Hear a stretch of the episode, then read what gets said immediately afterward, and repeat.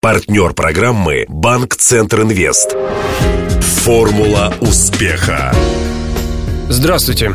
У микрофона Денис Малышев, и это программа «Формула успеха». Радио Ростова готовит ее совместно с Ассоциацией выпускников ЮФУ по случаю столетия вуза. Сегодня у меня в гостях Игорь Кужелев, ростовский предприниматель, руководитель агрофирмы «Михайловская» и компании по управлению недвижимостью «Квартал», Вопреки кризису, 45-летний бизнесмен чувствует себя вполне уверенно. В чем же его секрет, он мне и поведал, а заодно рассказал, почему не стоит так уж огульно ругать 90-е. Для справки. Игорь Кужелев в 92-м закончил ИСТФАК РГУ. Уже на последнем курсе занялся собственным бизнесом. А после выхода закона о предпринимательской деятельности зарегистрировал свою первую компанию. По 97 год работал на рынке недвижимости и оценки. В нулевых занимал топовые должности в структурах Сбербанка. В настоящее время является учредителем агропромышленной компании «Михайловская». Трижды избирался в областное заксобрание. Женат, воспитывает двух дочерей. Увлекается лыжами и фитнесом. Интервью. Свою первую компанию вы э, организовали в 92 году. Да, вместе с выходом закона о предпринимателях и предпринимательской деятельности. Будучи студентом ИСТФАКа, да. Это какой курс? Пятый был уже? Да, это было окончание учебы, уже четвертый курс или пятый. И мало того, с однокурсником сели ночью, за ночь написали устав, принесли в налоговую инспекцию, в которой было тогда два работника, и зарегистрировали его. А помните название компании? Конечно, помню. Первую компанию всегда помнишь. Это, Это как э, первая она- девушка. Конечно. Она называлась компания «Тригон». Мы планировали заниматься продуктами питания, потом туризмом, потом недвижимостью. А сколько же у вас компаний было всего? Вот, если сейчас так посчитать, получается за 24 года. Ну, я не знаю, основных, наверное, 5-6, которые работали реально. А с остальными что не так? А, Ну, бизнес-идея, как любая бизнес-идея, она имеет свой рассвет, свое зрение. Потом приходят конкуренты, поэтому направления меняются. Без шишек какой же опыт-то? Ну, скажем, самый, самый интересный опыт ваш. Расцвет предпринимательской деятельности наш был связан с рынком недвижимости, с оценкой. Вот, поэтому первые компании, в которых мы работали, проекты, которые мы реализовывали, это Дон МТ компания, потом компания по управлению недвижимостью. Это два проекта больших, которые были реализованы достаточно успешно, они звучали. Большая часть ваших начинаний пришлась на 90-е, получается. Ну, в принципе, да. Когда идея витали в воздухе, бери, э, делай не хочу. До смешного доходило в то время. То есть, в принципе, была идея, пошел и реализовывать. Не надо было согласовывать санэпидемстанции, не надо было ничего регистрировать. Ничего странного в том нет, что один, два, три однокурсника собрались, ночью придумали идею, завтра пошли реализовывать. Ну вот, а все ругают 90-е при этом. Конечно, много было в 90-х, но то, что касается э, возможности делать бизнес и той предпринимательской искры, которую она приносила, это годы ни с чем не сравнимы. Это годы свободы предпринимательства, это минимальные барьеры государства, существовавшие в то время. Конечно, был криминал, который давлил над бизнесом, но потом это прошло. А вы лично как э, управлялись вот с этой темной стороной 90-х? такой э, яркой стороной э, 90-х криминальной, с которой мы столкнулись, она была однажды, когда мы с моим однокурсником э, Евгением Сосницким, это генеральный директор компании «Титул», первый наш бизнес-опыт был такой. Мы, будучи однокурсниками четвертого курса, купили аппараты и делали шаурму, пирожки на центральном рынке. Вот. В обед подошел молодой человек, Крепкого да, телосложения. крепкого телосложения и сказал, друзья, ну в обед будете кормить моих бойцов. Мы сказали, в общем-то, окей, на- нас устраивал вмененный налог. Вот, и на этом все закончилось. Ну, собственно говоря, после этого тот бизнес, которым я занимался, с которым сталкивался, он был легальным, каких-то больших проблем не приносил. Э, И долго так э, продавали? Насколько успешно? Месяца два это все длилось, было успешно. Мы купили себе по холодильнику домой. Для нас, для студентов, тогда это были достаточно ощутимые деньги. Может быть, тогда поделитесь, э, как это, начиная с нуля, о чем нужно помнить, да? Все-таки программа называется «Формула успеха». Я вот так сразу в карьер. Надо верить в свои силы, во-первых. Надо видеть рынок. Надо прежде всего видеть лицо своего клиента. То есть ту услугу, которую ты делаешь, и то, что ты доставляешь на рынок, оно должно быть востребовано. Если эти две составляющие есть, ты будешь успешным.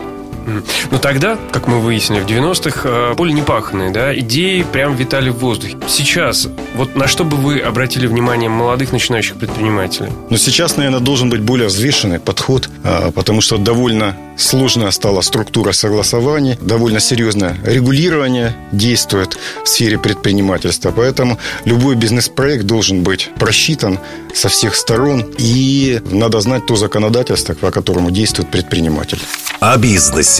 Сейчас, как я понял, вы занимаетесь агробизнесом. Да, я занимаюсь аграрным бизнесом и бизнесом в сфере недвижимости. Не так давно у нас был Игорь Степанов из э, юридической компании Эберг Степанов и партнеры. Он занимается консалтингом в сфере инвестиций. И он сказал, что вот в том, что касается земли, в том, что касается агробизнеса, ну, никакого кризиса нет. Нету.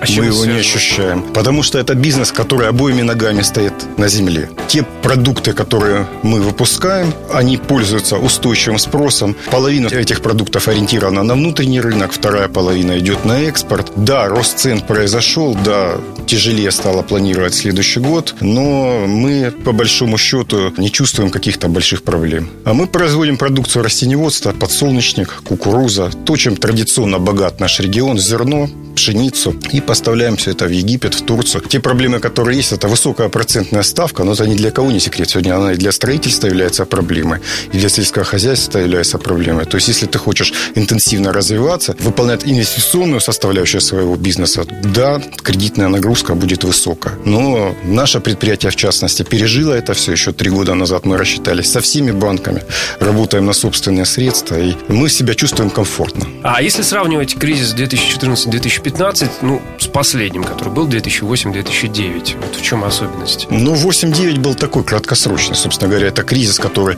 преодолели за год, был скачок, но мы будем надеяться, что э, наше производство будет все-таки наращивать мощь. Мы же сегодня, э, свой взгляд, смотрите, допустим, если брать отрасль сельскохозяйственного производства, есть крупные сельскохозяйственные компании, которыми владели холдинги европейцы. Сегодня они начали активно выходить из бизнеса. Кто их замещает? Замещают индусы, замещают турки. Сегодня активно смотрят на нас китайцы. Наш актив стал для них дешевле. Конечно, в одночасье переключиться. Мы хотели 20 лет стать Европой, а сегодня нам сказать, что Москва третий Рим. Конечно, это другая задача. Сегодня Банк Евразийского развития, который пытаются наши э, власти развить. Если это все пойдет успешно и все это заработает, мы будем надеяться, что промышленное, сельское хозяйство почувствует это в качестве притока денежных средств к себе. Тогда люди смогут найти рабочие места, а мы не будем рассчитывать на помощь бюджета напрямую. А вы прям у нас в Ростовской области столкнулись с этим интересом, который идет с востока. Китайская делегация у нас была вот позавчера mm-hmm. из провинции Айхонь. Конечно, их интересуют в первую очередь промышленные активы, площадки для строительства.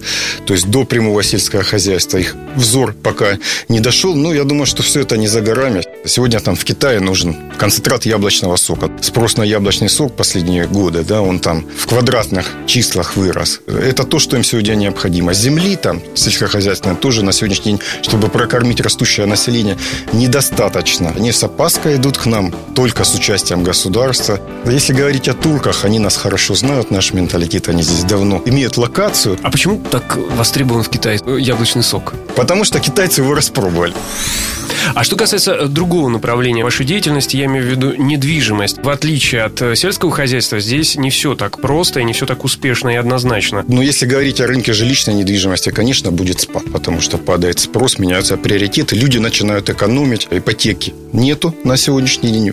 Банки стали меньше кредитовать, застройщики вынуждены давать рассрочку, потом у застройщиков сегодня не такие большие собственные средства для того, чтобы вытянуть дом полностью за свой собственный счет и закончить, поэтому многие из них, конечно, будут испытывать затруднения. Но опять выиграет тот, кто видит своего клиента. Вы видите своего клиента? Мы видим своего клиента железно. И кто ваш клиент? А клиент стал более бюджетоориентированный. Надо понимать, что надо делать более бюджетные объекты. Что будет с ценами на недвижимость до конца года? Пока, Какой конечно, будет спад. Ну, я думаю, что жилой спад будет там процентов 10-15.